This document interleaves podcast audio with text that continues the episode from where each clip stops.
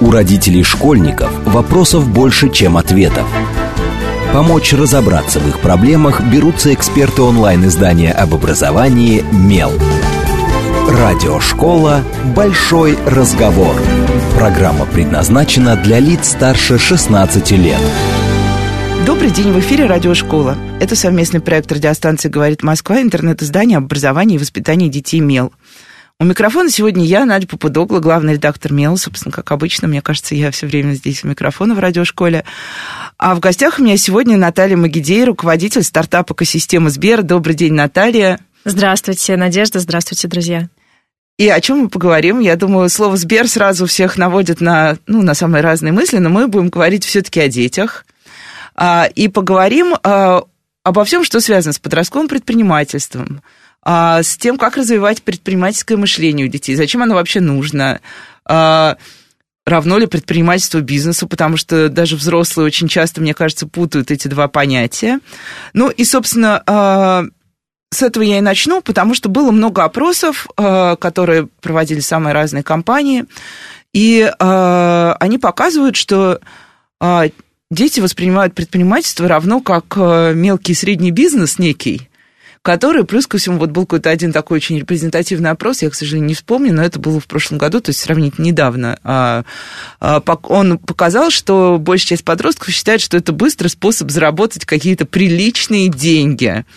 Вот. Вот как, что на самом деле вы вкладываете в экосистеме в понятие предприниматель, и тем более, когда мы начинаем соотносить это с, со школьниками и со студентами, которые и те, и другие вовлечены в разные проекты э, Сбера.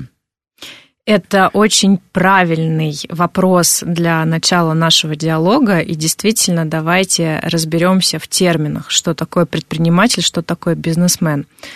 А, если говорить про бизнесмена, как мы видим из э, даже состава этого слова, бизнесмен – это человек, который хочет построить бизнес, а бизнес строится прежде всего для того, чтобы заработать деньги.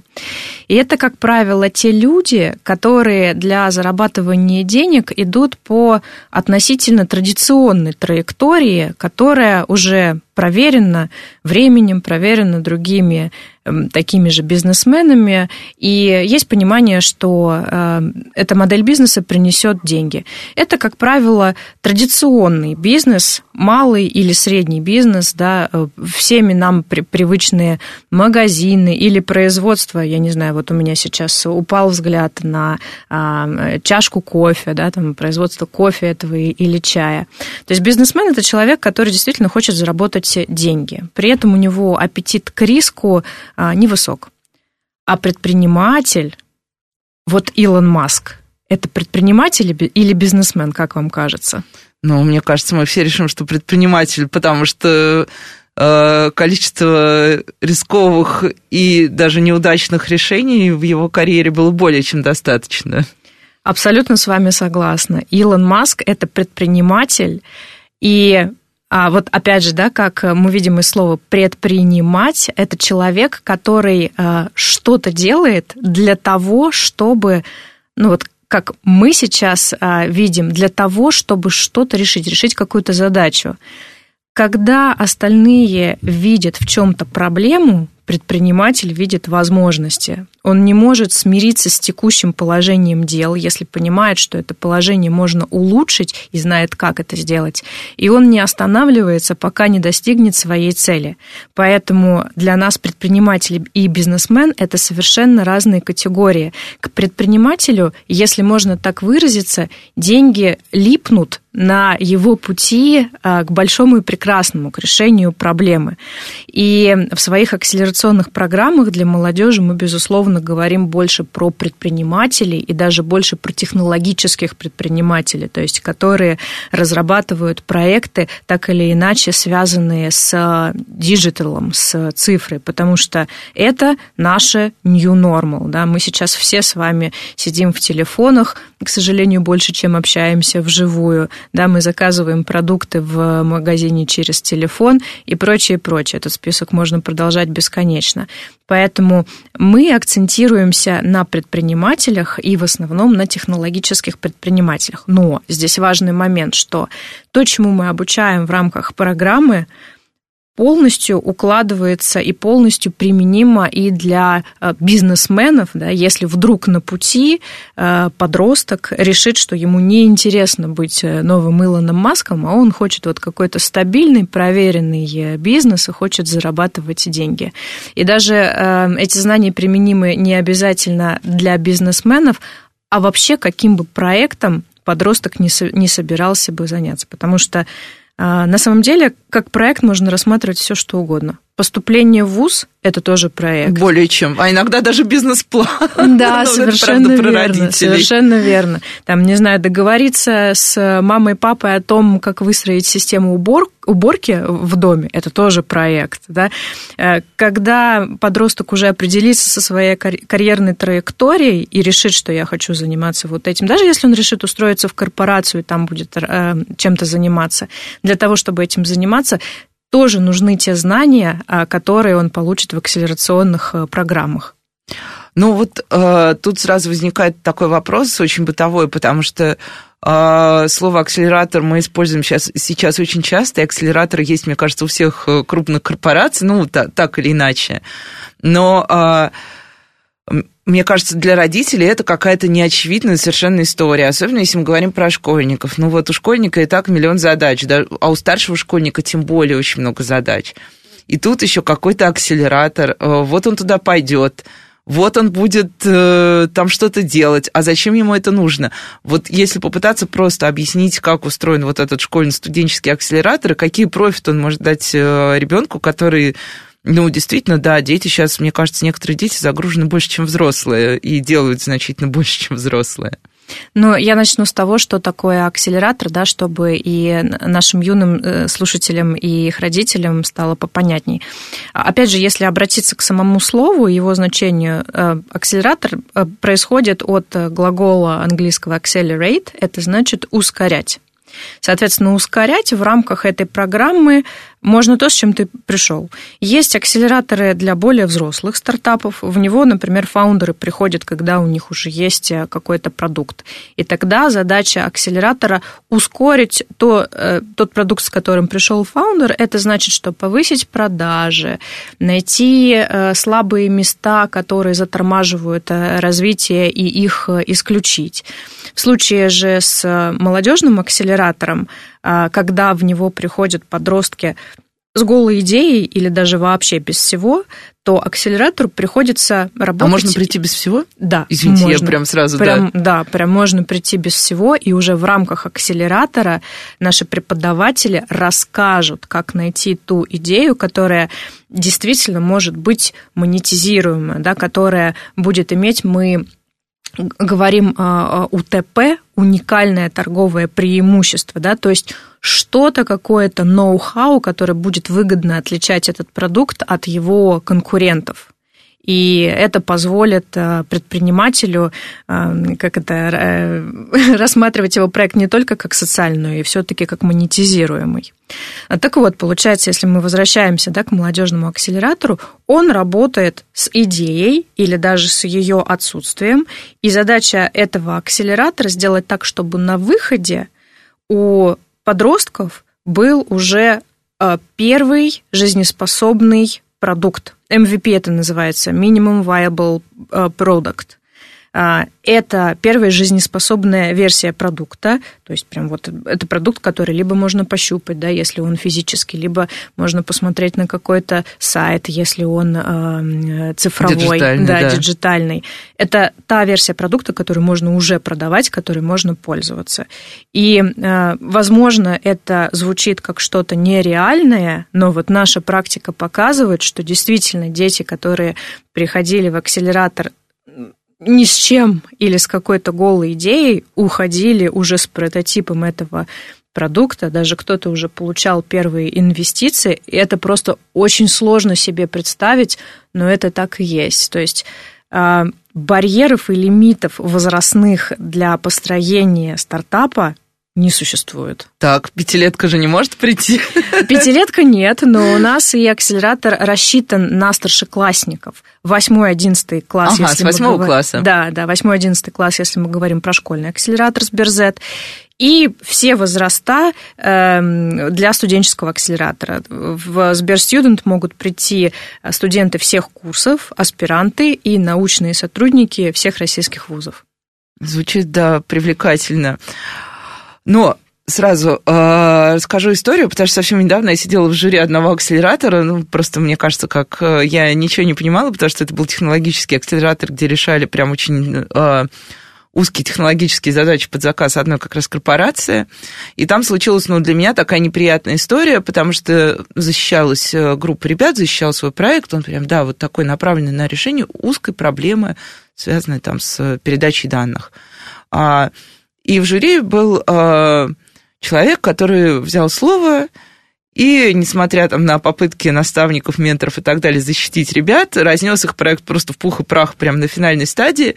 А, я понимаю, с одной стороны, его мотивацию, с другой стороны, я видела этих детей, ну, а это были как раз, мне кажется, десятиклассники, и для них это было равно поражению. Понятно, что поражение всегда это такая история двоякая. Может быть, полное поражение, а может быть, поражение, после которого ты встал, отжался и подумал, сейчас я, наверное, что-то он правильно сказал, сейчас я подумаю, как мне мой проект еще допилить. Вот. А, к чему я все это рассказываю? К тому, что на самом деле у предпринимателей всегда есть, ну, мы видим это, если взять любую книгу, мне кажется, вот история великих предпринимателей, вот, вот эта внутренняя сила, внутренняя мотивация жить дальше после неудач, после провалов, как раз вот это встал, отжался. С детьми все-таки, мне кажется, немножко сложнее. Тут и степень уязвимости немножко другая, и часто и мотивация, как бы бывает, ну, такая вот э, Э, даже при сильной внутренней, все равно внешне тоже очень имеет большое значение. Вот насколько с этим сложно работать, насколько это какая-то проблема, или это просто вот какой-то частный случай акселератора? Хороший вопрос. Эм, я бы сказала так. Работать с детьми в этом плане и тяжело, и легко одновременно. Почему? Тяжело, потому что э, подростки в силу своей ранимой психики, конечно, могут воспринимать развивающую обратную связь как э, критику и порой как неконструктивную критику, да. А, мы, безусловно, работаем со всеми подобными случаями и работаем индивидуально. И сразу признаюсь, что не все случаи мы отрабатываем. То есть, конечно, некоторые дети прям вот обиделись на нас э, из-за того, что мы не пустили их проект на следующий этап. Да? То есть не все проекты проходят, не все гладим по голове, безусловно, а все критично. Безусловно. То есть у нас в начале воронки было 24 тысячи участников, в финале на демо-дне выступало 20 команд. То есть конкурс на место на демо-дне прям высокий, очень да, высокий. очень высокий. Да, да, да. Вот. С другой стороны, работать э, с развивающей обратной связью для детей легко, потому что э, в их возрасте они настолько заряжены тем, что хотят что-то сделать, что с удовольствием прислушиваются к обратной связи, да, впитывают все вот это вот как губка, потому что им важно нестись вперед, им важно что-то делать, и они порой даже не замечают вокруг себя каких-то препятствий, а, чего-то, на что бы взрослые фаундеры обратили внимание, да, там, расстроились, обиделись, а дети несутся вперед, да, там, что им трекер или ментор сказал, что нужно что-то сделать, отлично, я возьму это и сделаю, и исправлю, и понесусь дальше. А вообще, если отходить э, в этом вопросе именно от особенностей восприятия вот такой развивающей обратной связи детьми, я бы хотела сказать, что, э, в принципе, все акселераторы э, работают так, что если ты стартапер, если ты действительно хочешь сделать какую-то прорывную вещь, никто, кроме тебя, за это отвечать не будет и двигаться вперед не будет. Поэтому, если ты сложил лапки после того, как тебе дали развивающую обратную связь, значит, наверное, твое время еще не настало. Да? В этом смысле в мире предпринимательства все довольно жестко. И ты должен э, в первую очередь э, искать мотивацию внутри себя, да, внутри вот своих э, желаний добиться какой-то высокой светлой цели. Вот. А еще, если можно, то в продолжение я скажу, что такая культура неаккуратной, развивающей обратной связи, к сожалению, присуща для России. И мы, например, в своих э, проектах не случайно используем экспертизу нашего американского партнера Стэнфорд Онлайн. Они не только сделали курс для студенческого акселератора, мы еще вместе с ними воспитываем и готовим российских менторов и трекеров, да, то есть людей, которые именно Да, будут... вот нужно пояснить, кто такой ментор и кто такой трекер. Да, давайте с удовольствием поясню. Это вообще разные роли э, людей, но иногда они объединяются. Э, ментор – это, как правило, человек, гуру в какой-то индустрии он хорошо разбирается в какой-то технологии, он имеет э, очень обширный нетворк, то есть он спец, профи, к которому можно всегда прийти и профильно по своему продукту посоветоваться. Трекер же – это человек с большой насмотренностью именно в плане стартапов. Это, как правило, человек, который уже самостоятельно не один стартап сделал, не один стартап провалил, что немаловажно, да, обычно у них есть какие-то успешные экзиты, это когда ты создал свой собственный стартап, а потом его очень удачно э, перепродал, например, какому-то стратегическому инвестору, и на этом э, сильно заработал, да, как правило, эм, такие люди не останавливаются на том, что они продали свой стартап, а, а так как вот у них профиль такой специфический, они начинают делать следующий, и следующий, и следующий стартап. То есть это люди, которые, если говорить по-простому, знают, как приготовить стартап. И это те люди, которые еще и специально обучены тому, а, как работать с стартапами, не очень важно, молодыми или не молодыми, как их а, анализировать, идентифицировать в них их персональные боли, как разрабатывать вместе с ними дорожную карту по устранению этих болей, как раскладывать эту дорожную карту по там, недельным целям. И это люди, которые эм, не заставляют стартап что-то делать, а подкидывают им, создают им такую э, почву. Развивающую среду. И, развивающую среду, да, абсолютно верно, для того, чтобы фаундеры сами задумывались правильно ли я иду? Так, а если э, мне говорят вот это, а если мне говорят, что э, другой стартап поступил так же, как я сейчас собираюсь поступить, и провалился, что это для меня значит? Может быть, мне нужно сменить свой курс, да? И этот человек, вот, который вот так вот э, очень нативно настраивает э, команду стартапа на правильный вектор развития. И так вот, как я говорила, иногда эти роли разные, то есть есть и ментор, и наставник, а иногда они совмещены в одном лице. Так вот, мы э, со Стэнфордом, получается, подготавливаем таких вот трекеров, которые правильно умеют общаться с командами. Вот в американской среде не принято ругать. У них любая развивающая связь все-таки подносится очень конструктивно, да, через а, то, какой ты молодец, через то, как тебе вот если ты уже постарался, а если тебе постараться еще больше, а мы верим, что ты сможешь это сделать, то ты вот сможешь добиться того-то, того-то, да, и неглупый человек понимает, что, значит, орг-вывод из того, что мне сейчас сказали, это совет для меня вести себя, двигаться немножко по-другому. Вот, и мы со Стэнфордом сейчас вот воспитываем такое целое э, новое поколение э, трекеров, которые, как я надеюсь, будут в своей работе применять совсем другие вот эти вот мягкие, уважительные тактики по работе со стартапами. Да, поддерживающие. У нас мы все время используем это слово в, в разных э, связках, что и родитель должен быть поддерживающим, и педагог должен быть поддерживающим.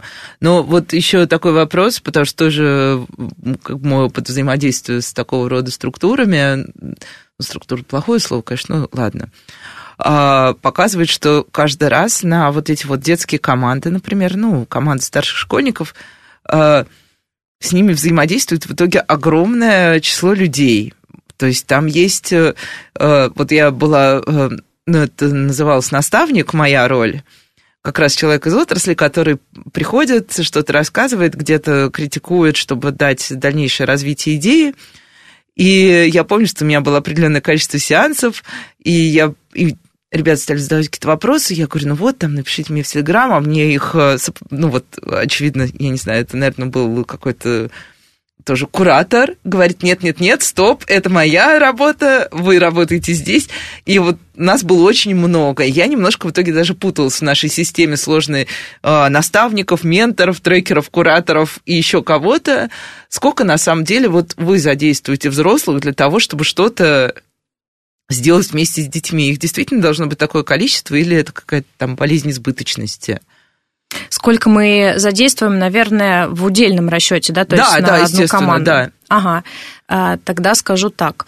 У нас вообще программа строится из нескольких э, этапов, и на первом этапе вот таких наставников, но соприкасающихся с э, ребенком только в том, что они дают информацию, да, делятся своим опытом, не взаимодействуют активно и напрямую.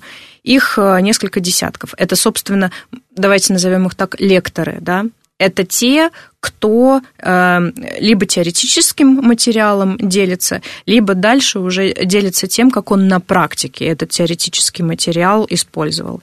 Это такие ролевые модели э, лидеров, да, селебритис, э, которые построили себя и свой бизнес э, сами, да, и им удалось добиться э, высоченных высот, это те, на кого хочется ориентироваться и смотреть.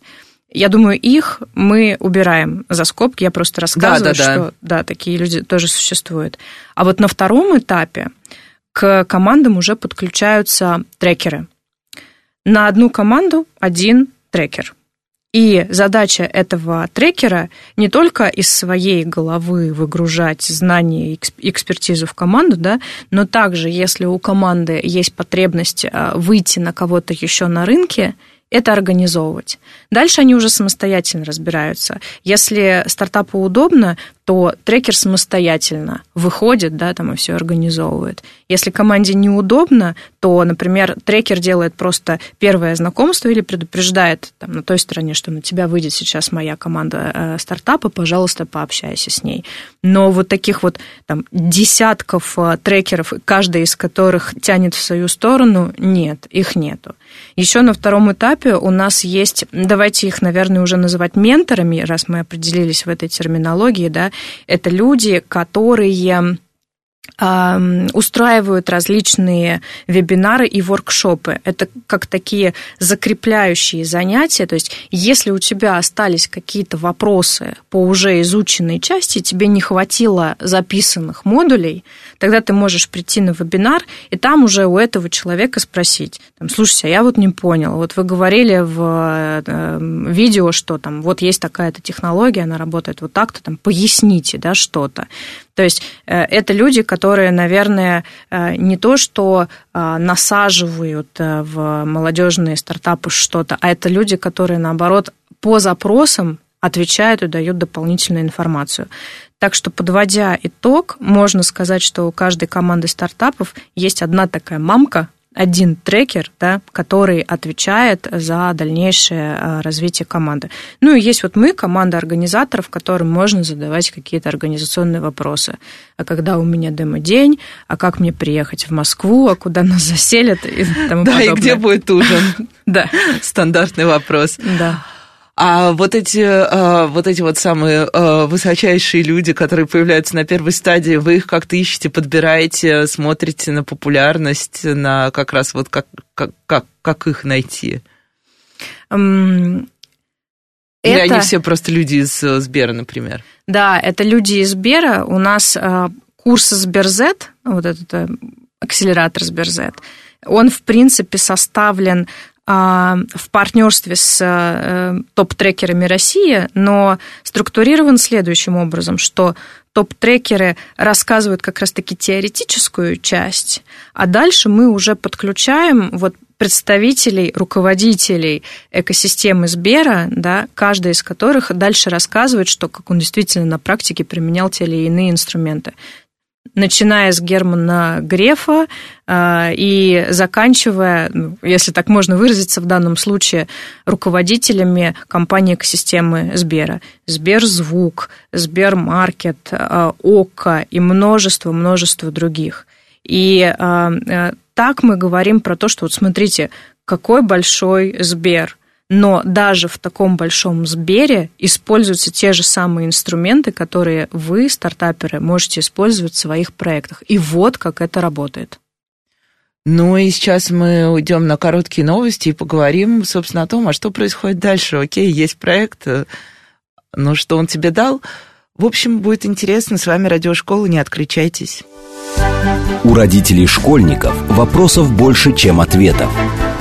Помочь разобраться в их проблемах берутся эксперты онлайн-издания об образовании «Мел». Радиошкола «Большой разговор». Добрый день, в эфире снова радиошкола. Это совместный проект радиостанции «Говорит Москва», интернет-издание образования и воспитания детей «Мел». У микрофона по-прежнему я, главный редактор Мела Надя Попудогла. В гостях у нас по-прежнему Наталья Магидей, руководитель стартапа экосистемы Сбера. Добрый день еще раз, Наталья. Всем здравствуйте еще раз. И обсуждаем мы сегодня подростковое ну как, наверное, студенты тоже у нас сейчас уже границы возраста сместились, поэтому подростковый возраст у нас, по-моему, чуть ли не до 30, теперь можно всех объединять в подростковую группу.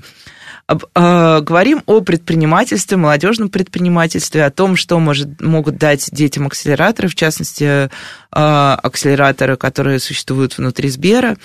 Э, поговорили уже о том, э, нужна ли изначальная идея какая-то, поговорили о том, сколько взрослых бегают вокруг будущих предпринимателей. А, и я зацеплюсь за то, что вот было как раз в самом начале, что можно прийти с идеей, можно прийти без идеи. А как, собственно, прийти? То есть, что должны сделать дети, чтобы к вам попасть? Вот эти 24 тысячи заявок первичные, да? Как они, это какая-то просто заявка на сайте, это мотивационное письмо, или просто я хочу к вам прийти на собеседование, как нам часто пишут школьники, я хочу прийти к вам на собеседование и у вас постажироваться. Для того, чтобы к нам прийти, нужно просто подать заявку, указав свои контактные данные. Ну а в случае с несовершеннолетними детьми еще предоставив согласие своего родителя, да, что справедливо, потому что кажется, что родители, как раз-таки, если особенно они боятся, то, что акселератор будет занимать а, время от учебы или от дополнительных занятий, родители должны быть в курсе, должны согласовать. Куда там, да, куда подросток пошел. Да, совершенно верно. Вот, а, все, этого достаточно, и дальше все, кто зарегистрирован, зарегистрировался, получают доступ к а, онлайн-курсам и могут их проходить. Наличие идеи э, для нас не требуется. Если она у вас есть, прекрасно. Вы сможете а, начать обучение и сразу да, уже воспринимать информацию а, в привязке к этой своей идее. Если у вас нет идеи, ничего страшного, акселератор поможет как раз ее подобрать. Да, а вот что это, собственно, за курс? Э, то есть, что это? Это какие-то лекции, это семинары. Ну, вот вы уже упоминали, что есть там воркшопы, например. А, потому что тоже вот я а, точно знаю, что с позиции родителя самое важное, чтобы мне показали расписание, последовательность происходящего, и есть ли какие-то вот такие там промежуточные или финальные тесты, экзамены, потому что ну, тоже с позиции родителя всегда нужен какой-то такой вот внешний трекинг, который они смогут оценить. О, там пятерка в четверти, понятно. Или тройка, тоже понятно. Или смотри-ка, вот ему дали сертификат, диплом и так далее. А вот как у вас это устроено? Есть, нужно ли вообще, если уж мы растим в детях предпринимательскую какую-то историю в головах, нужно ли их действительно вот так экзаменовать в классическом ключе? Угу. В классическом ключе конечно, экзаменовать здесь не надо, и мы этим не занимаемся. Расскажу о структуре программ. А, значит, несмотря на то, что их две, одна для школьников, старшеклассников, 8-11 класс, она называется Сберзет, а вторая для студентов, аспирантов и научных сотрудников вузов, она называется Сберстудент, работают они примерно по одинаковой схеме. Первый этап – это индивидуальная а, работа в рамках массовых онлайн-курсов. В Сберзет свои курсы, в Сберстудент свои курсы. Для Сберстудента, как я уже говорила, мы эти курсы делаем а, вместе со Стэнфордским а, университетом. Значит, эти онлайн-курсы представляют из себя короткие какие-то лекции с главной важной информацией. После них есть такое чисто символическое тестирование, на которое мы признаюсь, не очень смотрим. Оно нужно больше для э, самого школьника или студента, да, для того, чтобы он мог понять, э, все ли он понял, и если, например, где-то тест показывает ему, что ты ошибся, чтобы он мог просто по этой вернуться, части да, да. пересмотреть и вернуться, совершенно верно. Также на этом этапе мы проводим погружение в технологии. Для этого тоже используем се- серию видео уроков, и э, в этих видеоуроках спикерами являются руководители сберовских лабораторий, в которых, собственно, и моделируются эти технологии, да, и там сумасшедшие в хорошем смысле этого слова э, ученые придумывают, как эти технологии можно применять в жизнь. Э, значит, вот, руководители этих лабораторий рассказывают о том, что э, сейчас на острие э, науки и что уже сейчас или в скором времени появится, как это изменит э, нашу жизнь. И дальше по желанию мы проводим с этими же спикерами э, вебинары и воркшопы. На них, как мы с вами уже говорили, могут прийти э, те участники, у которых остались какие-то вопросы, или они хотят получить расширенную информацию, они уже будут задавать вопросы, да, это уже такое более кастомное а, общение. Это первый этап. Второй этап предполагает, что индивидуальные участники на первом этапе должны сгруппироваться. Сгруппироваться они должны вокруг какого-то проекта. Для этого э, все, у кого на первом этапе таки появились идеи своих проектов, публикуют их на, э, ну, в своем личном кабинете, и это становится видно для всех остальных участников. И дальше, если у вас, например, идеи нет, вы можете присоединиться к той команде, идея которой вас зажигает, и вам хотелось бы продолжать над ней работать. Если вам не удалось собрать команду вокруг своей идеи, ну, это большой вопрос, потому что... Это если... вопрос к идее уже, это да, ее привлекательности. Идее, и вопрос к вам как к лидеру, почему вы на этом этапе не смогли найти своих единомышленников. И мы не принимаем те идеи, в которых э, фаундер не смог э, найти хотя бы еще э, одного школьника да, или студента. А, значит, соответственно, на второй этап э, переходят те проекты, которые вот сумели вокруг э, э, идеи сгруппировать какое-то небольшое да, сообщество, там, поделить по ролям. А, и дальше эти команды получают уже наставника. И дальше с наставником происходит персональная работа. Они на втором этапе сообща как раз придумывают план, как из этой идеи сделать MVP первую версию жизнеспособного продукта. И дальше, а, после второго этапа, лучшие проекты, а лучшие, какие из них лучшие определили да, вот. мы, как а, команда ага. организаторов, да, они распределяются по территориальному признаку и проходят, мы называем это демо-дни в своих а, территориях при поддержке точек кипения. Это наш партнер, который физически представлен практически во всех регионах, и при поддержке наших территориальных банков, которые помогают уже с организационной точки зрения, чтобы всех собрать, перевести, накормить, вот это все, что мы любим. А, значит, на этих региональных демо-днях определяются лучшие команды, определяются тоже посредством уважаемого экспертного состава, да, который а, говорит, что там вот ваш проект, как мне кажется, классный, он полетит, а вот вам там нужно здесь немножко доработать там, а вот вы придумали очередную доставку пиццы, наверное, не стоит, наверное, не стоит дальше продолжать с таким же проектом. Вот, и э, получается, финалисты этих региональных э, демо-дней уже приезжают на суперфинал, на демо-день в Москве. И это фееричное мероприятие, на которое мы зовем десятки представителей корпораций, первые лица международных и российских корпораций. Фонды, бизнес-ангелы, руководство Сбера, ректоры вузов. И, значит, это, как говорит один наш руководитель, такая ярмарка тщеславия, когда а, стартап презентует свой проект с трехминутным питчем на сцене, все очень красиво. Вот в этом году мы сделали вообще впервые в России на демо-дне такую интересную картину – мы добавили дополненную реальность и вывели ее в онлайн-эфир. И было очень интересно наблюдать, когда ты на площадке там физически, ты стоишь на обычной сцене, да, вот вокруг тебя там обычные софиты, обычные декорации, декорации какие-то, да. И одновременно ты видишь картинку, которая уходит в онлайн для зрителей, и там просто невозможная невероятная красота. Вот мы нарисовали для наших стартапов пять разных тематических миров. У кого-то был мир образования, у кого-то был мир а, робототехники и прочее.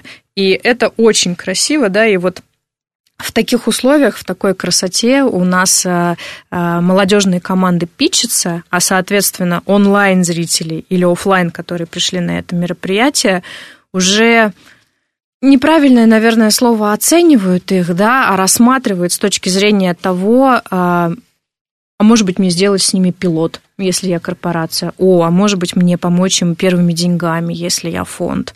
И на самом деле это не просто красивые слова, которые да, вот я, я сейчас произнесу. Спросить, где же все эти бизнес-ангелы? А, мы позвали на демо-день Сергея Дашкова, это сооснователь одного из крупнейших бизнес клуба бизнес-ангелов Angels Deck, он называется. И Сергей, когда приходил, он сказал, что, слушайте, он вообще из МФТИ, и он поддерживает ветку а, технологического предпринимательства среди выпускников МФТИ.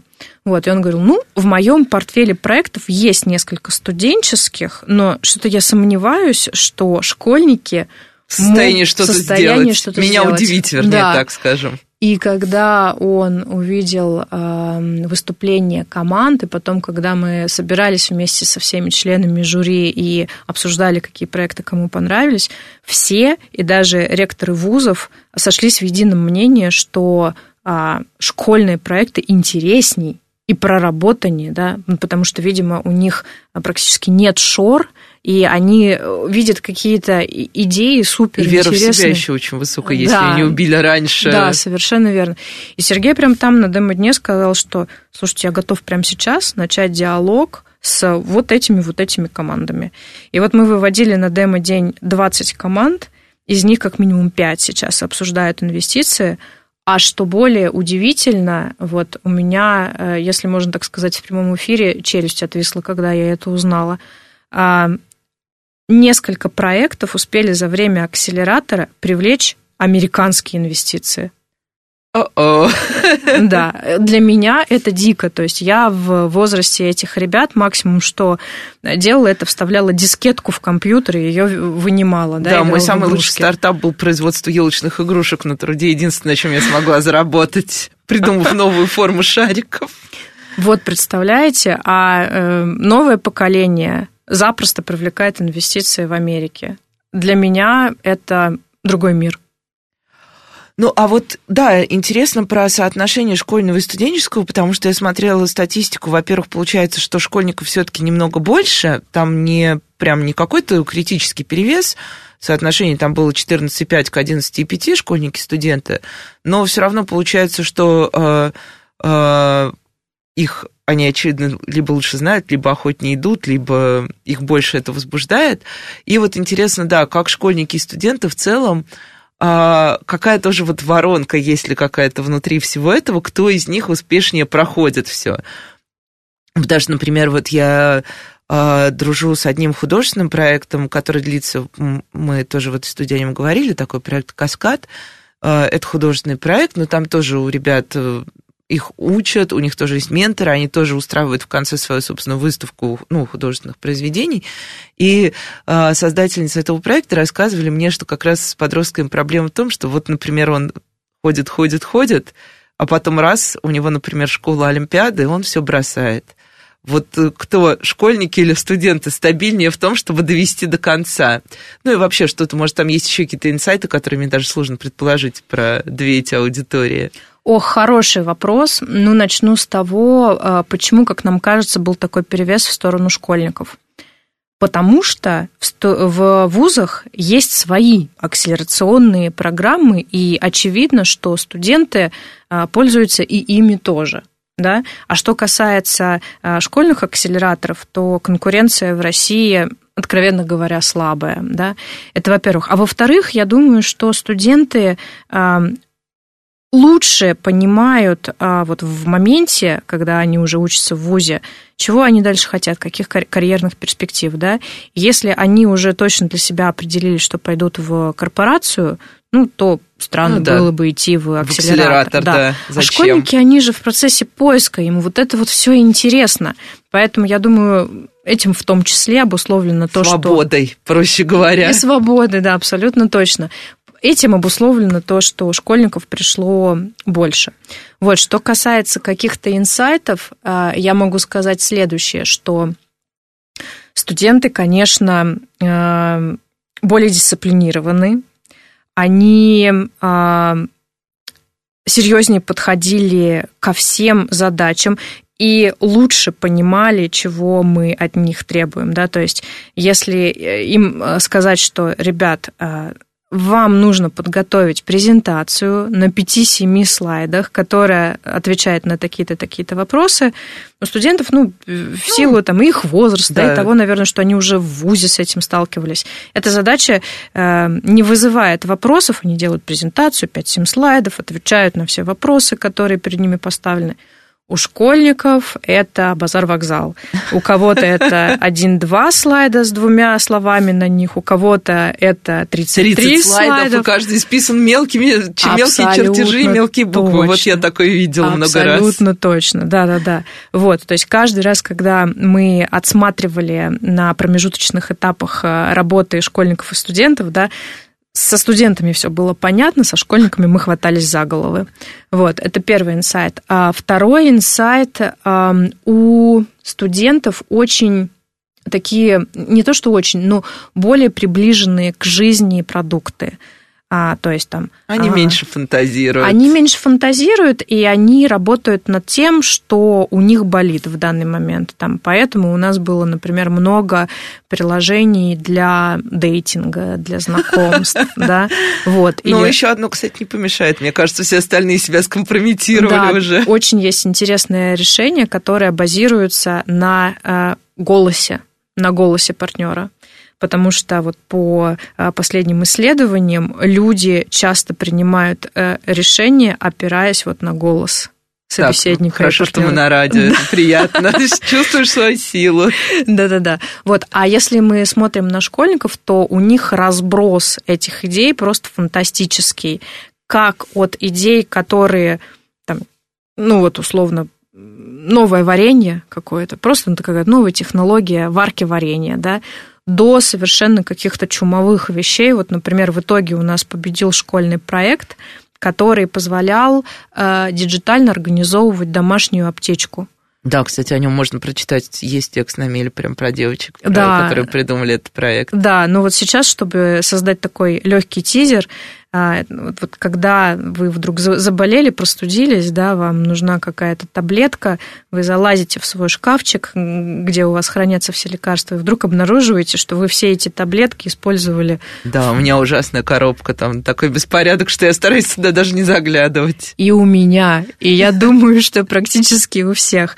Так вот, и вы обнаруживаете, что этого лекарства нет, или что оно уже э, просрочилось, да, а это приложение позволяет вам, вот как органайзер, хранить всю информацию, какие у вас есть лекарства, какие остались, у, какого, у каких уже прошел срок годности, да, напомнить вам, например, если вы часто регулярно пользуетесь, ну, какими-то там витаминами, напомнить вам, что какое-то лекарство подходит к концу, нужно заказать. И э, вот у нас в структуре экосистемы Сбера есть э, направление э, по здоровью, так и называется Сберздоровье, Сберздоровье да. да. И э, компания, которая в него входит, Е-аптека, Сбер Е-аптека, на полном серьезе заинтересовалась этим проектом, и они сейчас помогают э, девочкам его докрутить до какого-то прям серьезного состояния и сделать коллаборацию. Ну да, я думаю, сейчас все прониклись, особенно те, у кого есть, например, родственники старшего возраста, потому что, например, одному из моих близких родственников нужно постоянно принимать огромное количество таблеток, ну, мало того, что они лежат, у него даже не коробка, у него просто пакет, потому что они должны быть на виду. Но он не может запомнить, когда он должен пить. Это сложная система будильников в телефоне, который, который там звонит. И мой свекр вспоминает, а почему у меня звонит будильник? А, я же должен выпить таблетку. Теперь нужно вспомнить, какую, синюю или красную и так далее. Ну, да, есть такая боль, конечно. Ну, и мы сейчас уже скоро у нас э, эфир подойдет к концу, поэтому я все-таки спрошу еще раз. Вот, да, классно, что бизнес-ангелы приходят, классно, что э, ребята реально что-то делают, завершают и идут дальше со своими проектами. Но э, я вернусь на э, позицию консервативного родителя. Консервативный родитель всегда нас спрашивает, а дополнительные баллы на ЕГЭ дадут? А в ВУЗ примут вместо вступительных экзаменов? Ну, у нас немножко, во-первых, все раз всех испортил, как вот Э, как бы, чем нужно загрузить школьника? Пусть будет олимпиадником, потому что тогда в ВУЗ легко поступит. Что у вас есть из каких-то вот таких бонусов, если есть? И можно ли это действительно как-то еще дополнительно использовать? Не только вот как то, что ты реализовал себя, но и получил какой-то профит такой уже совсем сторонний, но все равно нужный. А я очень понимаю обеспокоенность родителей, да, потому что стартаперство стартаперством, а, обучение в ВУЗе никто, простите, не отменял, и получение диплома тоже. Поэтому мы никоим образом не хотим конкурировать и игнорировать необходимость э, получения высшего образования. Мы, э, наоборот, стимулируем э, это и с вузами договариваемся о том, что они могут давать какие-то преференции. Эти преференции могут состоять как из дополнительных э, баллов ЕГЭ, и каждый вуз самостоятельно решает, сколько это, по каким это предметам, как правило, это по профильным предметам.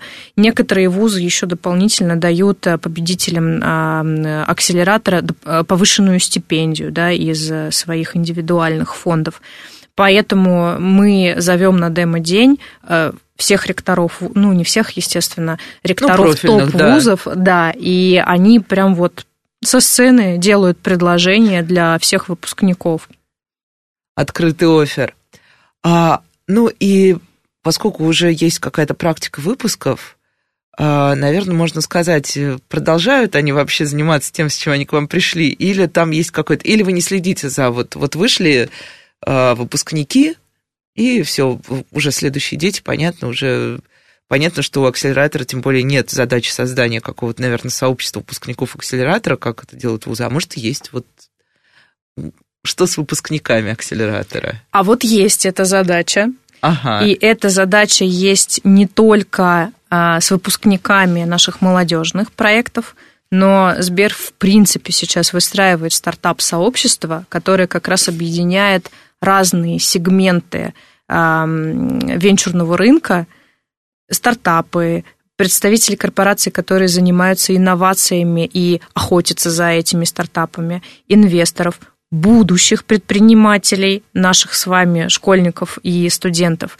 И наша задача создать в этом а, комьюнити такое броуновское движение – для того, чтобы, сталкиваясь, а, его участники находили взаимовыгоды. Да? Например, если а, наши участники молодежных акселераторов в этом комьюнити найдут для себя какого-то эксперта профильного, который им подскажет, по отрасли их проекта, сведет с нужными людьми, поделится собственной экспертизой, да, или найдет какого-то бизнес-ангела, который а, свои деньги в качестве инвестиций перенесет. Или, например, выпускники нашего взрослого, в кавычках, акселератора Сбер 500 поделятся своей экспертизой, да, это все, а, может быть, маленькая, но неоценимая помощь.